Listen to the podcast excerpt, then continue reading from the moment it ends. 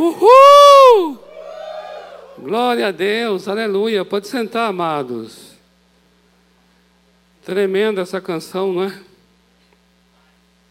Estou aprendendo a canção. A canção é nova ainda, mas está, não é? E o, o, trecho dessa canção, né, há um determinado trecho dela, amados, que é exatamente sobre aquilo que queremos compartilhar hoje, seguindo aí a nossa série que começou nesse mês de maio. A série é Ide e Pregai. Ide e Pregai. E dentro dessa série, Ide e Pregai, já compartilhamos né, juntos aqui, está sendo muito bonito esse, essa parceria aqui com o pastor Rafael. Tem sido muito saudável e edificante para a minha vida. Nós temos compartilhado essa palavra aí de pregar nesses domingos, começando sobre Marcos, capítulo 16, falando sobre justamente a ordem que Jesus deu de ir e pregar o evangelho a toda a todas as nações. Depois compartilhamos sobre a necessidade da oração, o quanto a oração tem um papel essencial, fundamental, prioritário, na verdade, porque nós queremos orar por aquelas pessoas com as quais encontraremos. Queremos abençoar as pessoas através da oração. E hoje, de maneira bastante delicada, né, porque o assunto de hoje ele acaba sendo bem delicado, diz respeito à nossa é, forma de viver, diz respeito ao nosso testemunho pessoal, diz respeito àquilo que eu diria, e eu creio que cada um que está aqui, aquele que está em casa, vai concordar seria a pregação mais contundente. Porque a pregação mais eloquente não é aquela que a gente pronuncia em palavras, não é verdade?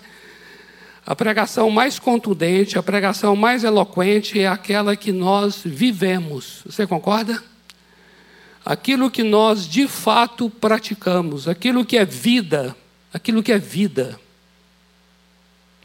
É tremendo isso. O evangelho ele veio para transformar vidas. Logo essas vidas transformadas é que, na verdade, serão a pregação mais mais, eu diria, poderosa. É claro que a fé vem pelo ouvir, e ouvir a pregação, ouvir a palavra pregada. A palavra pregada tem o seu lugar. A palavra, o evangelho que será proclamado, anunciado, compartilhado, tem o seu lugar, com certeza. Mas, amados, todos nós aqui, a Bíblia, todos nós concordamos de que a vida que nós vivemos, ela pode validar a pregação que fazemos, ou ela pode invalidar a pregação que fazemos. A vida é algo muito forte.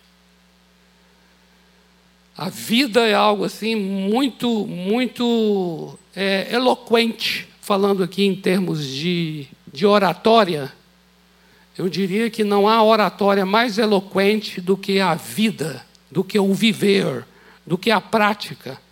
Não adianta vir aqui, mas não adianta mesmo, amados. É tão interessante isso.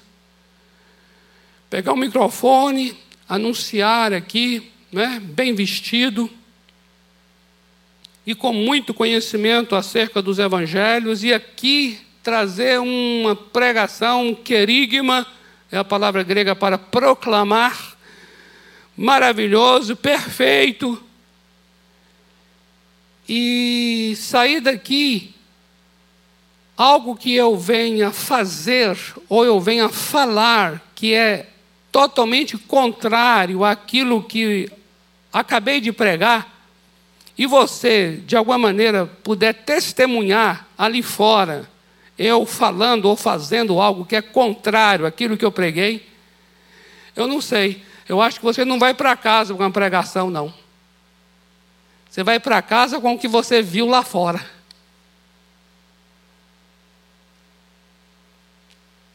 Sim ou não? Sim. Você não vai para casa dizendo assim, não, não, mas, puxa, mas é, o pastor pregou algo muito tremendo. Não, peraí, não, eu tenho que esquecer isso aqui. Não, não, não, eu tenho que olhar para, para a mensagem. Não, não, tenho que olhar. Você vai ter que fazer um esforço muito grande para separar uma coisa da outra. Na verdade, você vai impactado para casa, talvez com a minha grosseria, digamos que tenha sido uma grosseria, com o nosso querido ali que vende o, a pamonha e o, a pipoca. Digamos que eu tenha sido assim áspero, grosseiro com ele, e você testemunhou ali um ato de nervosismo da minha parte. É claro, amados, eu não estou livre de ficar nervoso com quem for, entendeu? E você me pegar bem na hora.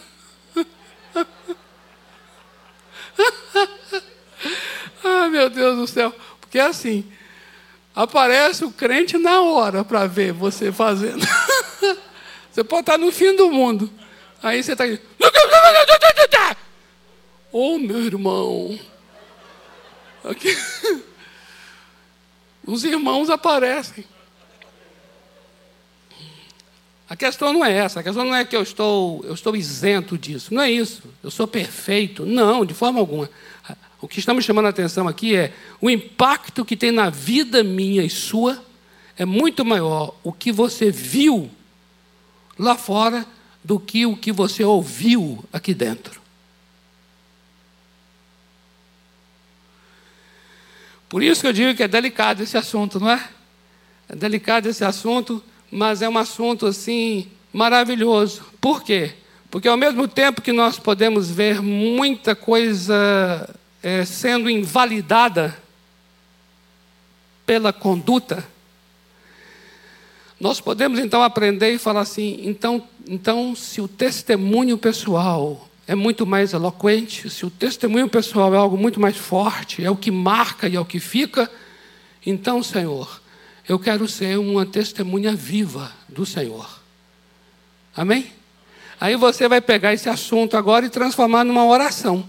De falar assim, Senhor, eu quero mesmo ser uma carta viva. Nós acabamos de cantar aqui, não foi? A canção começou dizendo isso. Ser uma carta viva. Carta viva é algo muito forte. Por quê?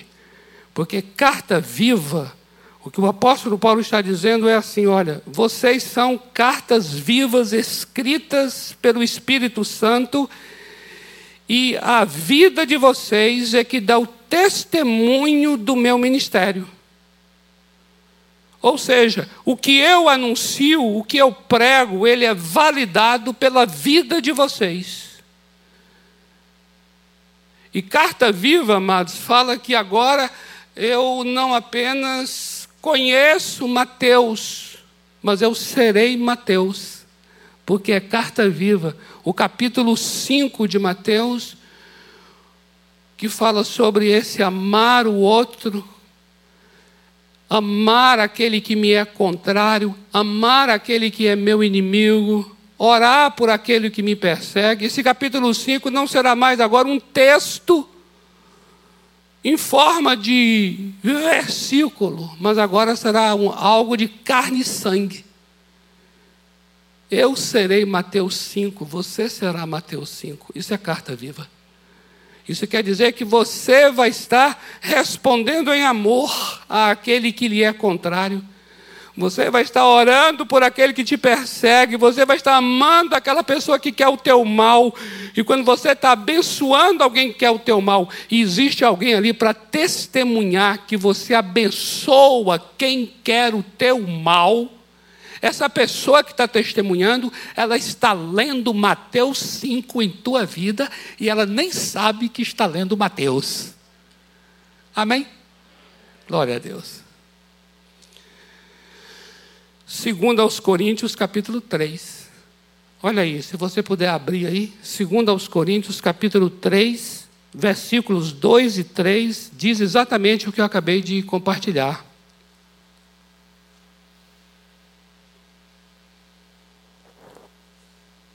Segundo aos Coríntios 3, olha só, os versos 2 e 3, diz assim: Vós sois a nossa carta, escrita em nosso coração. Olha que lindo, escrita no coração. Conhecida, olha só, conhecida essa carta que sou eu e você, e lida por todos os homens. Olha que lindo.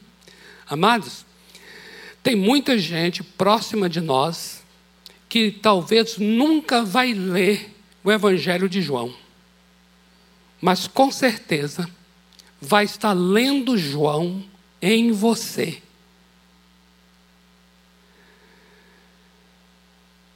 É isso que o texto está dizendo, que essa carta viva que sou eu e você será lida pelas pessoas.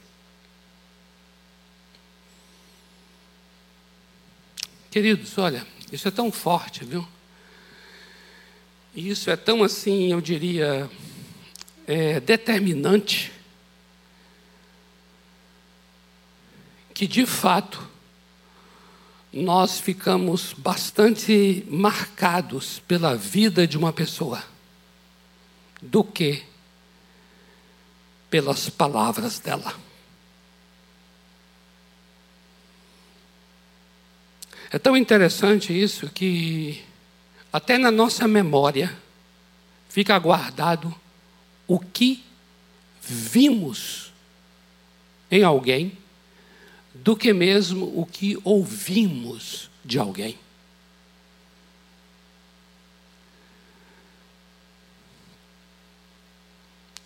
Eu lembro de uma vez, né? Olha aí, ó, tá vendo? Quando eu digo eu lembro de uma vez, é porque o negócio ficou guardado da memória, não é?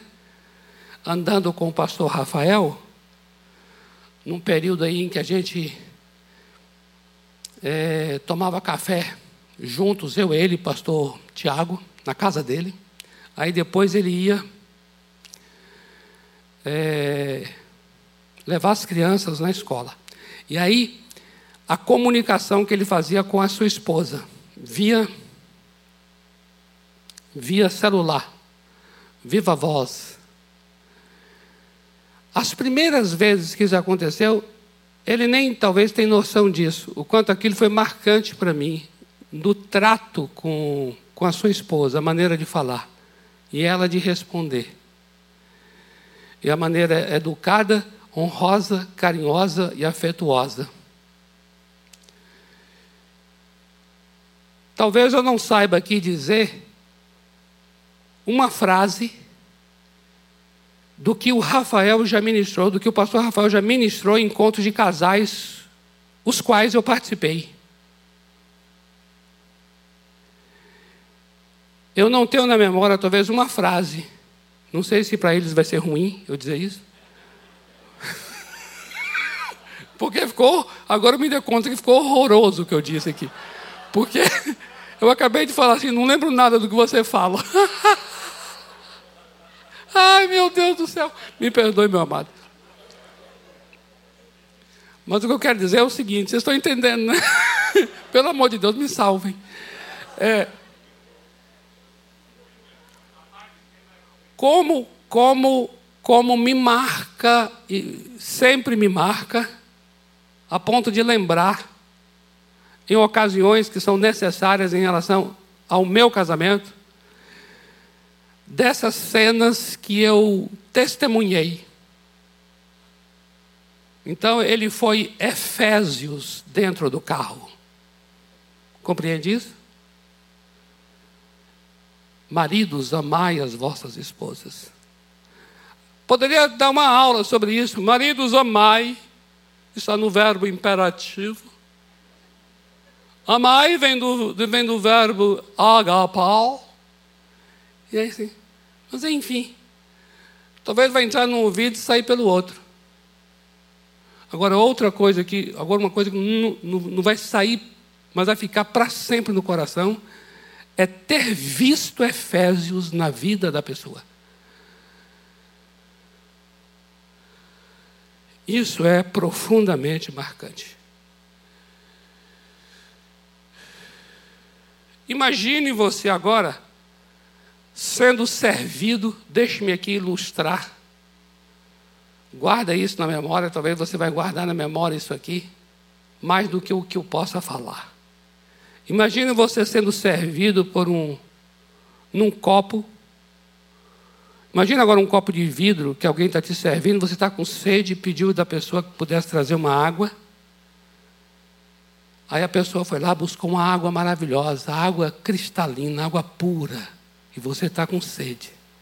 Pediu água. Aí a pessoa vem trazendo aquela água maravilhosa e você observa que no copo tem um cabelo que está assim, aquela coisa sinuosa, que o cabelo ele é, ele é maravilhoso, o cabelo. O cabelo ele, ele, ele, gosta de fazer assim, ó, no copo. Aí você vê que tem uma marca de batom na beirada do copo. E você percebe que o copo está assim, um tanto engordurado. Aí eu garanto que a sede sua vai embora na hora.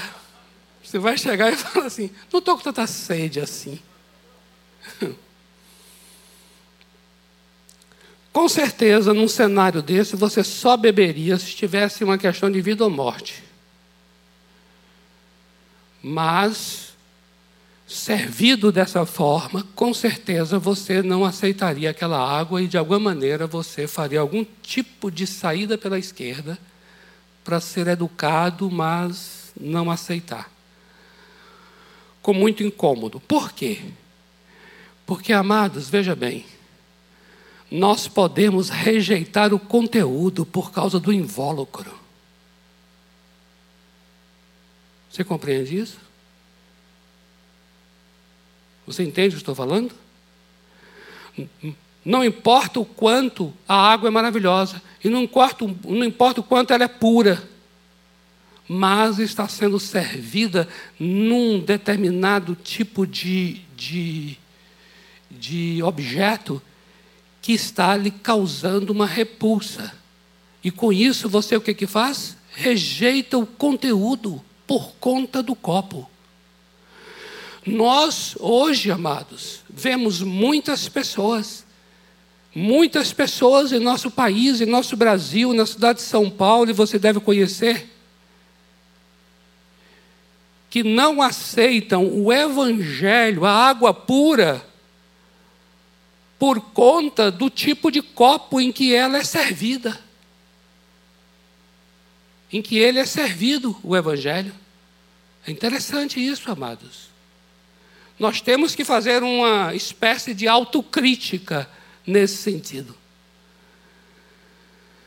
E nessa autocrítica, fa fazemos um pedido de perdão até a todas essas pessoas que de alguma maneira foram agredidas, talvez até ofendidas, pela nossa maneira de viver, contrariando aquilo que cremos. E as pessoas ficaram com o quê? Com o modo de vida. Não ficaram com a mensagem, por mais verdadeira que ela fosse, e ela é.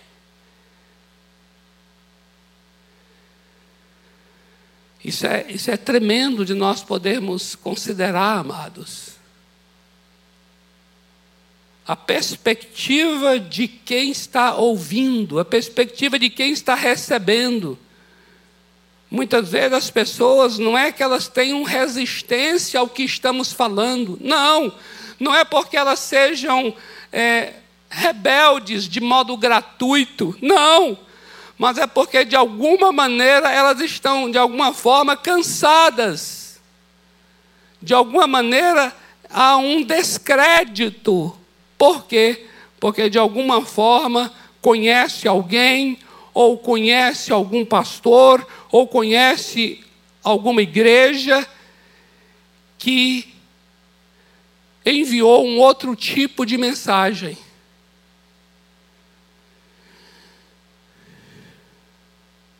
Tamanha força que é o testemunho pessoal. Tamanha a força que é a forma de viver. A forma de viver, eu diria, fala muito mais forte mesmo do que qualquer discurso. É tão tremendo isso que eu posso dizer a você assim: você pode não saber de cor os versículos da Bíblia para poder compartilhar para alguém que necessita.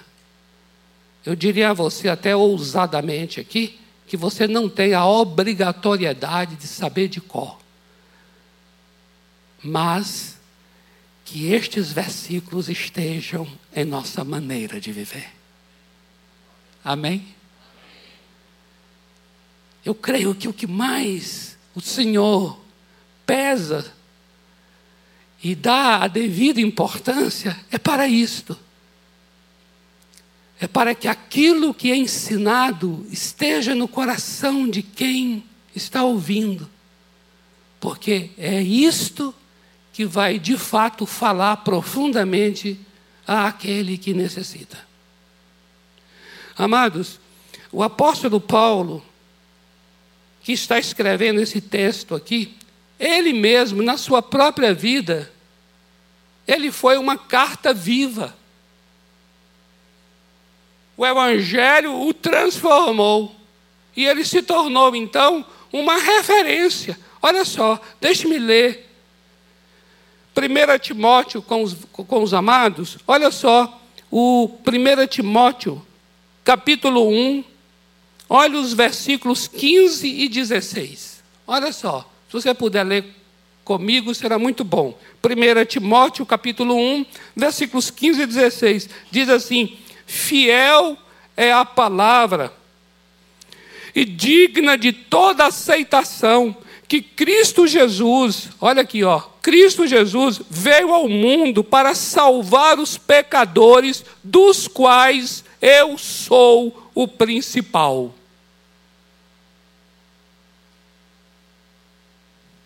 Veja que não somos perfeitos mesmo. E veja essa confissão dele: dos quais eu sou o principal. Mas, por esta mesma razão, olha só, por essa mesma razão, ou seja, de que eu sou o principal dos pecadores, me foi concedida misericórdia, para que em mim, o principal, evidenciasse Jesus Cristo a sua completa longanimidade e servisse eu de modelo. Olha que lindo aqui. E servisse eu de modelo a quantos hão de crer nele para a vida eterna. Olha o que ele está dizendo. Ele está dizendo: olha, eu sou o principal, e é justamente por ser o principal que ele que ele demonstrou a sua misericórdia em meu favor. E sabe o que, que ele fez? Ele me transformou num modelo, um modelo da sua maravilhosa graça. Eu sou agora, portanto, uma referência. Eu sou, portanto, agora um modelo para tantos quantos hão de crer nele também para a vida eterna. E se você observar em Atos capítulo 22, versículo 15, em Atos capítulo 24, versículo 16, em Atos capítulo 26, versículos 28 e 29, nós temos o testemunho dele diante das autoridades. E ele está ali trazendo o que aconteceu com a sua vida. É como se ele dissesse assim: é mais do que o que está no livro, é o que aconteceu comigo. No caminho de Damasco, eu levava cartas para matar cristãos, mas aprove a Deus se revelar a mim. E ele conta o seu testemunho e ele vai falando do que aconteceu na sua vida a partir daquela experiência tão profunda, tão pessoal. Ou seja, o apóstolo Paulo se tornou uma carta viva para ser lida e vista pelas autoridades e por todas as pessoas. Isso é maravilhoso. Amados, o que nós somos valida ou invalida a nossa pregação. É, é, muito, é, muito, é muito delicado isso.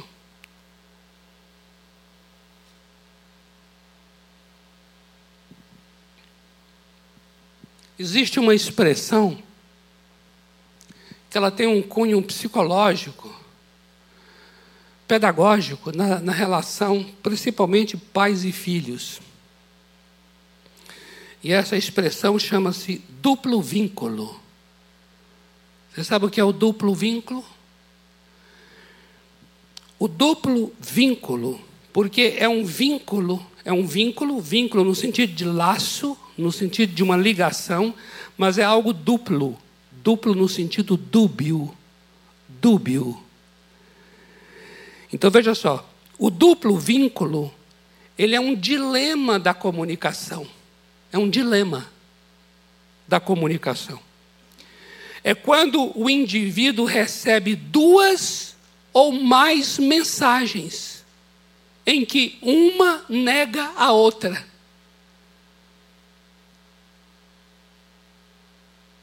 Ou seja, aquilo que a pessoa fala não é aquilo que a pessoa que falou faz. Então, quem está ouvindo também está vendo. E aí, quem está ouvindo e vendo vai ficar atrapalhado. Porque vai ficar assim: puxa, meu pai falou que não deve gritar. Mas ele gritou. Deve gritar ou não deve gritar? Deixa a criança num estado de dubiedade. Isso provoca um estresse na relação.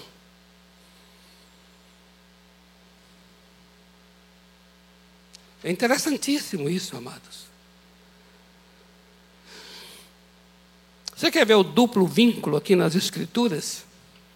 Olha só, Romanos capítulo 2, versículo 21, diz assim: são perguntas do apóstolo Paulo. Tu, pois, que ensinas ao outro, não te ensinas a você mesmo? Tu que pregas que não se deve furtar, você furta? Compreende o que estou falando? Duplo vínculo. Você está pregando que não se deve furtar. Você furta. Você que está pregando que não deve furtar, furta. Isso causa um dilema. Um dilema na comunicação. E é justamente neste dilema que a pessoa se afasta. Porque ela percebe que não há uma credibilidade naquele que fala.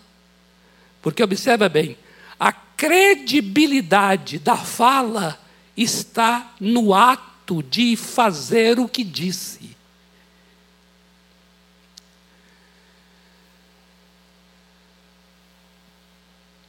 Olha só aqui, Mateus capítulo 23, versículo 3. Jesus falando em relação aos mestres daquele tempo, aqueles que eram os líderes religiosos do povo. Olha só o que Jesus disse em Mateus 23, 3. Diz assim: ó, Fazei e guardai tudo quanto eles vos disserem, porém não os imiteis nas suas obras, porque dizem e não fazem. Compreende?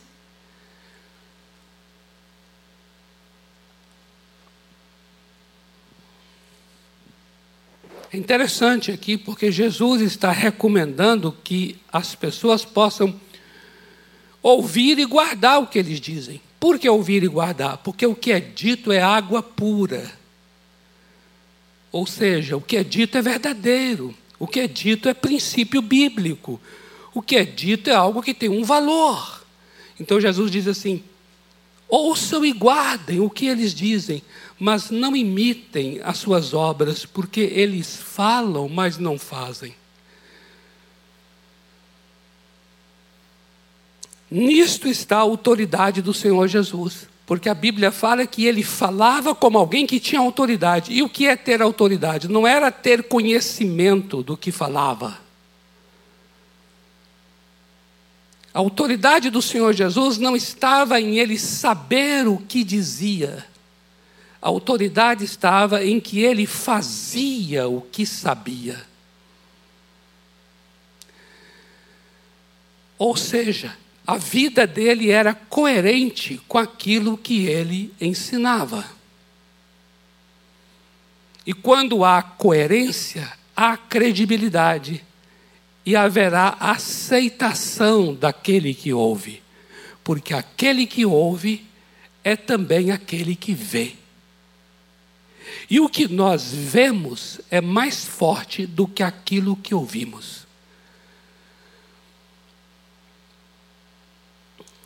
Amados, o que nós fazemos afeta a relação da outra pessoa com Deus. Olha que coisa interessante. Olha o alcance que há naquilo que fazemos. Atenta para isso. O que nós fazemos afeta a relação da outra pessoa com Deus. Deixe-me ler Mateus 5,16. Mateus 5,16 diz assim: Assim brilhe também a vossa luz diante dos homens. Olha aí, ó. Brilhe a vossa luz diante dos homens, para que vejam, olha só, para que eles vejam as vossas obras, as vossas boas obras, e o que? E glorifiquem a vosso Pai que está nos céus. Veja a influência que tem aquilo que fazemos. Primeira de Pedro, capítulo 2, versículo 12. Diz assim: mantendo exemplar o vosso procedimento no meio dos gentios, para que naquilo que falam contra vós outros, como de malfeitores, observando-vos em vossas boas obras, glorifiquem a Deus no dia da visitação. Ou seja, naquilo que eles falam mal de vocês, mas quando eles forem ver as obras de vocês, eles vão glorificar a Deus no dia da visitação. Porque o que vocês fazem é muito mais eloquente do que o que vocês falam.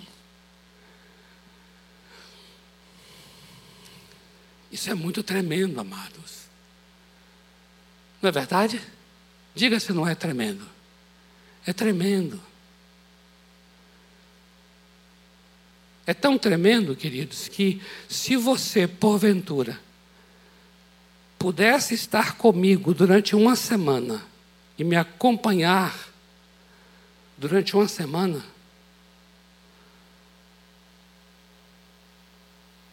Você poderia, daqui uma semana, daqui semana que vem, quando eu fosse subir aqui para pregar, você poderia talvez estar ou dizendo assim: puxa, tem fundamento aquilo que esse pastor prega, porque eu vi na sua vida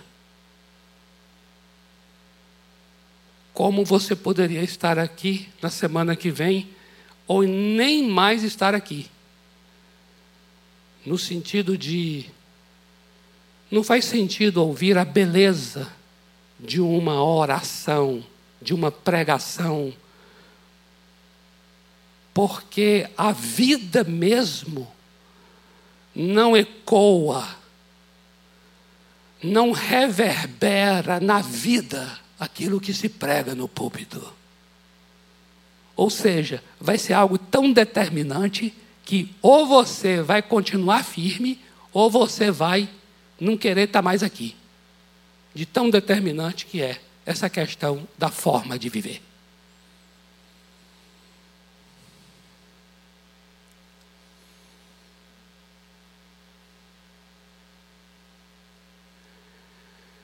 E eu gostaria, para encerrar, trazer que eu considero talvez o texto que mais fala sobre forma de vida,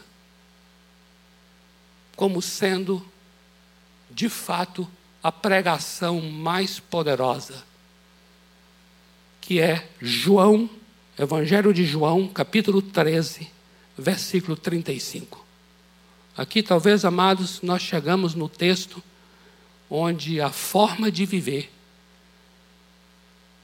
é a mais eloquente das pregações.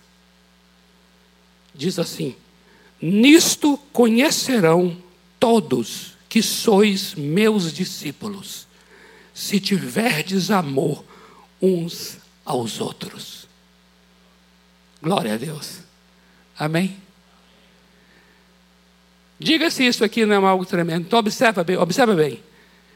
Nisto conhecerão que vocês são meus discípulos. Não é pela pregação do Evangelho que as pessoas conhecerão que somos discípulos de Jesus, mas é por amarmos uns aos outros como Jesus nos amou, que seremos conhecidos como seus discípulos. Ser conhecido significa que que a mensagem chegou lá. Agora veja como é a maneira como a mensagem vai chegar. A mensagem aqui não vai chegar porque foi verbalizada oralmente. A mensagem vai chegar porque foi encarnada. Por quê? Agora é parte da vida minha e sua.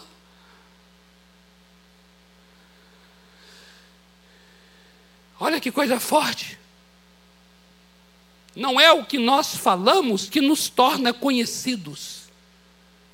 É o que nós fazemos que nos torna conhecidos. Olha que coisa forte.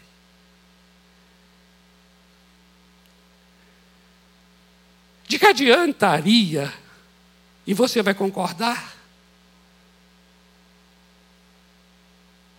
pregarmos, anunciarmos, elaborarmos aqui uma arte no telão, dizendo que esta igreja é acolhedora, se em vias de fato não acolhe, de que adiantará aquilo que se prega sobre acolhimento, se isto não é a prática nua e crua, quando temos que lidar com situações que são contrárias a nós, contrárias eu falo, porque acolhimento não é uma coisa de. Acolhimento não tem a ver com receber aqueles com os quais temos afinidade. Acolhimento tem muito mais a ver com recebermos aqueles com os quais temos contrariedade. É nisto que se dá o acolhimento. E aqui está o grande desafio do acolhimento. É nós hospedarmos, recebermos, acolhermos pessoas que de fato com as quais nós temos nossas divergências, sejam elas em que área for. Mas o amor que está dizendo aqui é o amor como Jesus amou. E como é que Jesus amou? Jesus amou o inimigo. Jesus é aquele que, se teu inimigo tiver fome, dele de comer, e se tiver sede, dele de beber. Não se vence o mal com o mal, mas se vence o mal com o bem. Esse é o amor do Senhor. Então, quando nós estamos vivenciando esse amor, nós seremos conhecidos como seus discípulos. Ou seja, a pregação, a pregação de que nós somos discípulos de Jesus virá por esse amor encarnado em nós. Isso é tremendo, amados. Uh! Não, não, não, é, não, é, não, é, não é desafiador, não é tremendo isso? Isso é maravilhoso. Isso nos coloca numa posição de, de ação. Coloca numa posição de iniciativa. Nos coloca numa posição de sairmos de, dos nossos lugares. Observe, é, eu, tô, eu mencionei o acolhimento porque Romanos 15, 7 fala sobre isso, que devemos receber um ao outro, acolher um ao outro, assim como em Cristo nós todos fomos acolhidos. Então, esse amor que nós teremos uns para com os outros é do mesmo modo como nós fomos amados. É tão tremendo que, de fato, essa é uma pregação que as pessoas escutam, viu? as pessoas escutam pelos olhos. Atenta para isso. As pessoas escutam pelos olhos quando acolhemos nossos inimigos. Quando respeitamos aqueles que nos são contrários, isso é propagado e as pessoas escutam pelo olhar. Ela chega e diz assim: ó, tem uma comunidade ali, tem uma pessoa ali, eu conheço uma família ali, em que eles recebem o outro, eles perdoam, eles acolhem, eles levantam o caído, eles curam o enfermo.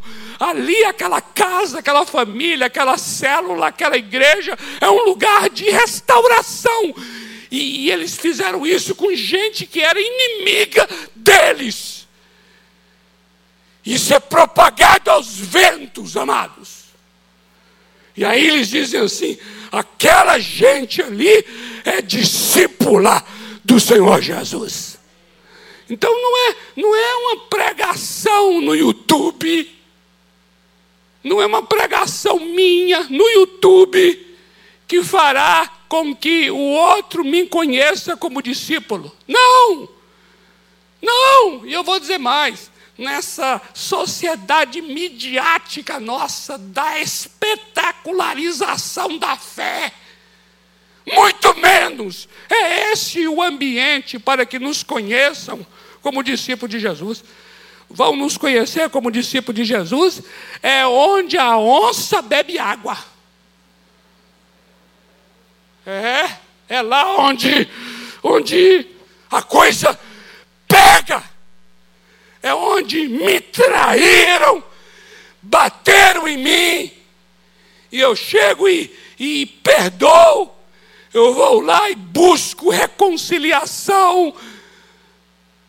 É ali, sem holofote, sem YouTube, sem jornal, sem Instagram, sem publicação, sem nada. Mas eu vou dizer uma coisa: esse gesto no anonimato, ele vai ser propagado aos quatro ventos. Aleluia! Uh! Uh! Oh, glória a Deus! Nós estamos precisando é deste evangelho, não é verdade? Diga se não é desse, é desse. Se tiverdes amor uns pelos outros, ou seja, aquilo que fazemos, então seremos conhecidos como discípulos do Senhor Jesus. Vamos orar, amados.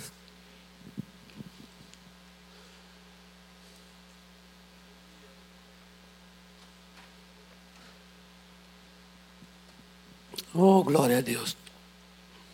Glória a Deus.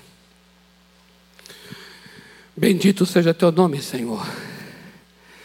Obrigado, Senhor, pela tua obra que nos fez e nos transformou em cartas vivas. Está aqui nesse templo, está aqui nas casas agora, cartas vivas. Uau, que coisa linda, Senhor. Eu sou o Evangelho de Mateus, de Marcos, de Lucas, de João. Que coisa linda, eu sou a carta de Romanos, de Efésios, de Gálatas. Que coisa linda, Senhor. A tua palavra escrita em nossos corações pelo Espírito Santo será lida por todos os homens. Ah, que coisa tremenda, Senhor. Pai, eu quero abençoar cada filho, filha do Senhor como carta viva. Oh, eu quero te abençoar, meu amado e minha amada. Porque aquilo que você será para aquela pessoa que tanto necessita, isso será muito mais marcante de qualquer palavra da sua boca. E eu sei que tem tanta gente que está perto da gente, começando dentro de casa, dentro de casa, Senhor. Ali tem um marido, uma esposa, tem um filho, tem um pai, tem uma mãe que necessita tanto deste evangelho. Senhor, eu abençoo teu filho e tua filha agora aqui. Eu abençoo você, meu amado, minha amada. Como carta viva dentro da tua casa. Carta viva dentro da tua casa. Que coisa tremenda. Eu oro para que você seja um filho que honre teu pai dentro de casa e honre tua mãe. Oh, aleluia. Que você não seja tão somente aquele que sai pelo mundo anunciando e proclamando o evangelho da paz, mas você seja, antes de tudo, uma pessoa que honre teu pai e tua mãe dentro de casa. Eu oro para que você seja um, uma pessoa que se reconcilie com aqueles que estão próximos, seja um pacificador, seja alguém que leva paz, que leva um, um ou que seja um canal de conexão entre aqueles que estão separados. Em nome de Jesus, em nome de Jesus, as pessoas vejam em você aquilo que não conseguem, nunca talvez conseguirão ler, aquilo que nunca talvez conseguirão ler na Bíblia, leiam em teu coração, leiam em tua vida. Leio em tua maneira de ser, tua maneira de ser dentro desse escritório, tua maneira de ser dentro do carro, tua maneira de ser nesse momento de lazer, tua maneira de ser, tua maneira amorosa de ser, tua maneira generosa de ser, tua maneira bondosa de ser. Aleluia! Eu oro para que essas pessoas que estão ao teu redor leiam Mateus em tua vida, leiam o Evangelho de João em tua vida e elas digam assim: esse cara é discípulo de Jesus.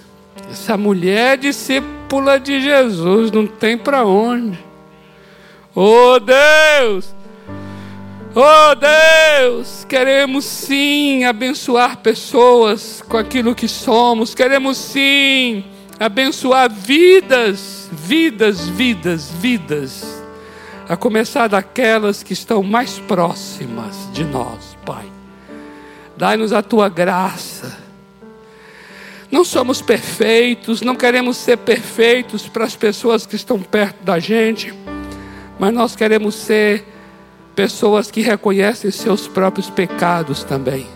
Eu te abençoo em nome de Jesus, para que caso você faça algo ou você fale algo que ofenda alguém, eu oro para que teu coração seja um coração que confessa o que você fez, um coração que busca o perdão do outro. Não somos perfeitos, eu não quero trazer sobre mim, ó Deus, o peso da perfeição para que o outro não se escandalize.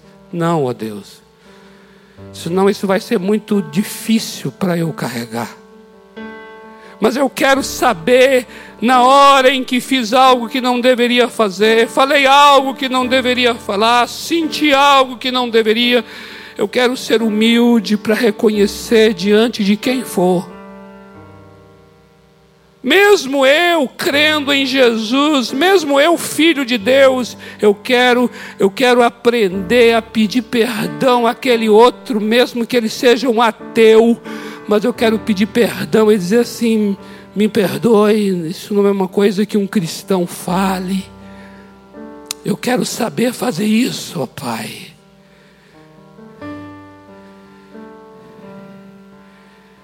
Oh Deus, em nome de Jesus, em nome do Senhor Jesus, que a nossa maneira de viver seja muito mais eloquente do que as nossas palavras que aquilo que a gente fale seja acompanhado com aquilo que a gente viva, pela tua graça, em nome do Senhor Jesus. Amém. Amém, amado. Glória a Deus. Glória a Deus. Eu queria falar para aquele que está em casa que porventura, ou até mesmo você que está aqui, que ainda não teve essa experiência da salvação em Cristo, essa experiência de confessar Jesus como o Senhor e o Salvador da tua vida.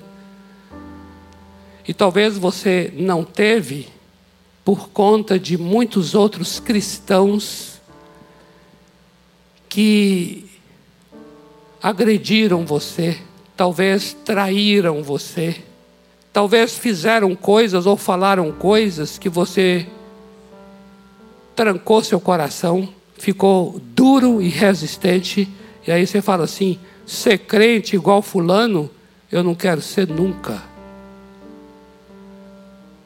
Talvez você hoje está tão resistente ao Evangelho, mas não é porque você não crê no Evangelho, você crê. Você sabe que a mensagem é uma água limpa, mas talvez você não aceite a água porque o copo é sujo. Eu quero aqui, em meu nome, ninguém pediu para fazer isso, ninguém me deu procuração, mas em nome também de todos os cristãos, eu quero te pedir perdão. Eu quero te pedir perdão naquilo que nós te agredimos com a nossa maneira de ser. Eu quero pedir perdão naquilo que nós te escandalizamos. Muitas vezes um evangelho materialista, um evangelho que mercadeja a fé. E você está cansado desse evangelho, dessa graça barata que é vendida nas esquinas. Queremos te pedir perdão por esses mensageiros. Queremos te pedir perdão muitas vezes pelos pastores por talvez irmãos, gente próxima de você que de alguma maneira te ofendeu e te ofendeu e nunca foi te pedir perdão. Então, se vai te ajudar de alguma forma, nós queremos te pedir perdão, em nome de Jesus. Porque nós não queremos que você fique privado da água limpa. Porque a água do Evangelho é pura. A mensagem do Evangelho é a mensagem da verdade. E todos nós aqui, como igreja, nesse lugar, oramos para que você tenha uma experiência com o Evangelho verdadeiro.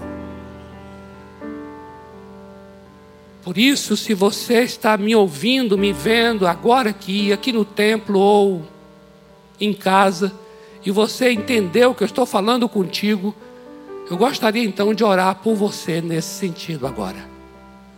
Deus amado, eu quero abençoar essa vida que porventura se distanciou, o coração esfriou, o coração ficou endurecido de tanta coisa feia que testemunhou. Como igreja, nós queremos pedir perdão naquilo que magoamos, naquilo que ofendemos, naquilo que traímos naquilo que escandalizamos, nós queremos pedir perdão a essas vidas agora. Eu oro para que o Senhor venha operar nestes corações o teu grandioso amor, e aquele que se afastou, volte para o Senhor, se aproxime do Senhor, retorne para a casa do Pai em nome do Senhor Jesus. Amém. Amém, amados. Pastor Rafael.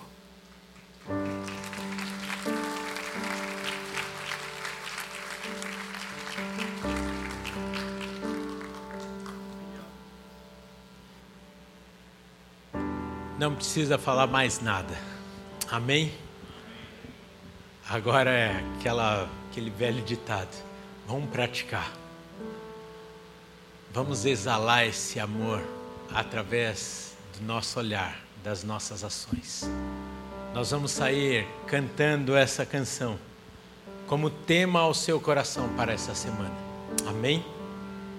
Que o amor de Deus o Pai, a graça de Jesus Cristo Filho, a comunhão e as doces consolações do Espírito Santo de Deus seja na sua vida na sua casa, na sua família, hoje e sempre. Amém. Amém. Tenha uma semana muito abençoada, querido. Você que está aqui, eu vou pedir para que se assente. Nós vamos fazer a saída a partir dos bancos do fundo. Você que está em casa, muito obrigado por permanecer conosco até este momento. E por favor, nos acompanhe durante toda a semana. São 11 cultos semanais. Não simplesmente para encher a agenda, mas para alimentar o seu coração. Que Deus te abençoe e até amanhã às 20 horas no encontro de casais.